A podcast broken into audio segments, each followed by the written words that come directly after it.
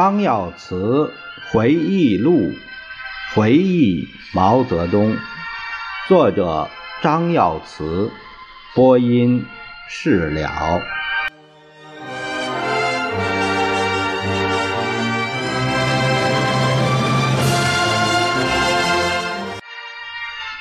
这是第六章的第四小节，说到三箭齐发，只瞄一箭。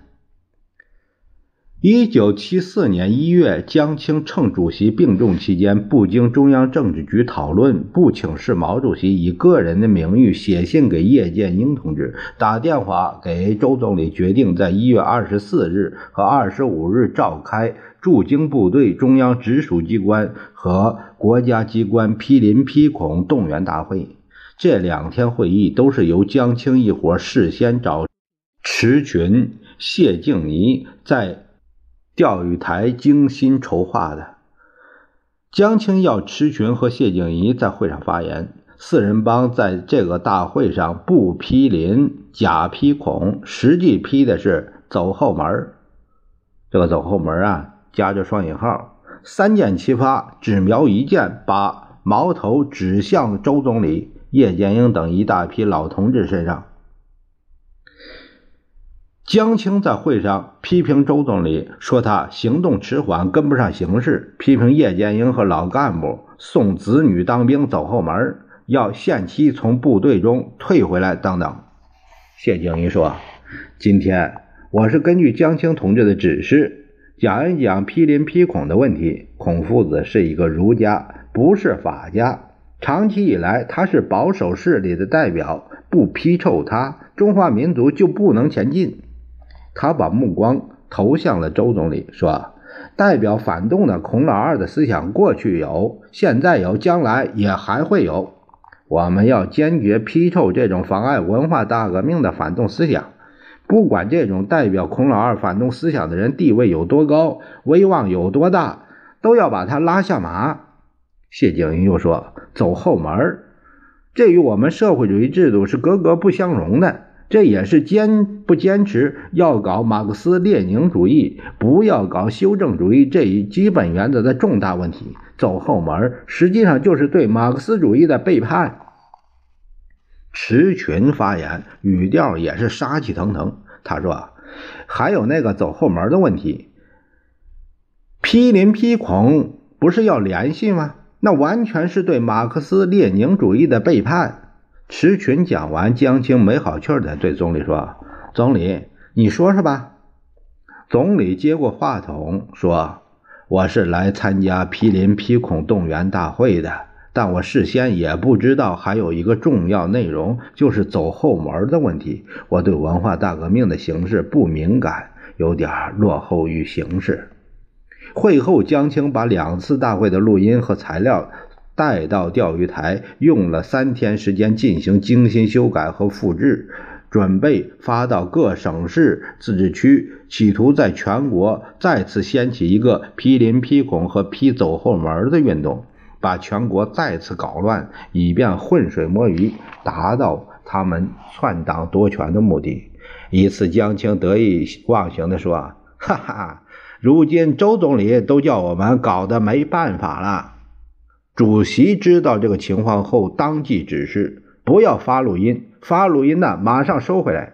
这样给了四人帮当头一棒。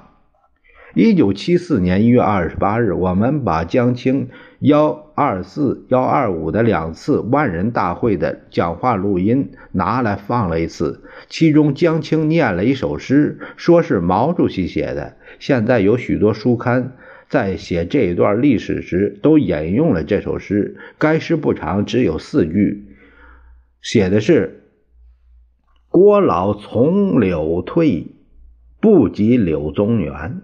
名曰共产党，崇拜孔二先。”我们把录音连放了两次，认真的把该诗记录了下来，交给了主席。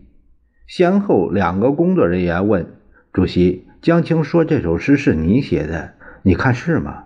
主席拿着这首诗看了看，摇着头说：“我没有写这样的诗，不知是从哪儿来的。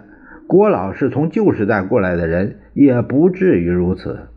后来根据工作人员和机要秘书回忆，都说主席没有写这样的诗。大家认为，可能此诗是江青自己杜撰的，用这种形式来欺骗群众，整倒郭老。面对主席的批评，江青不但没有反省自己的问题，反而紧逼叶剑英同志限定时间把当兵的子女调回来。叶剑英在万般无奈的情况下，便把自己的子女情况给毛主席写了一封信。一九七四年二月十五日，毛主席看后，在信上批了一段话：“此事甚大。”从部队到北京，牵涉到几百万人。现在形而上学猖獗，片面性、批林批孔，又夹着批走后门，有可能冲淡批林批孔。批林批孔还是要靠这些老干部。严厉批评了四人帮。主席把这封信批给了周总理，请他负责印发在京的中央委员和候补委员。江青是中央委员，他看到主席的批示，气急败坏地问总理：“为什么要印发？为什么不给我看呢？”周总理说：“主席让我印发的。”总理把主席的批件送给江青，江青仔细看完批件，眼睛一瞪，哑口无言。对于这两次会议，在主席多次批评后，王洪文迫于形势，不得不做了几句检讨。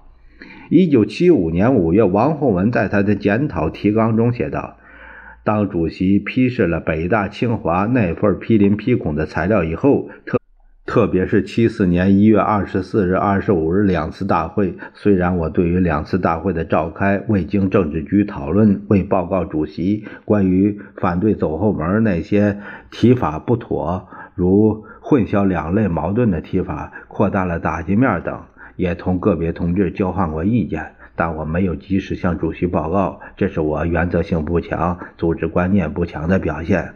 这伙人就这样，明知不对，就是不向党中央、毛主席报告。这一事实证明，他们是一伙野心家、阴谋家，处处阳奉阴违。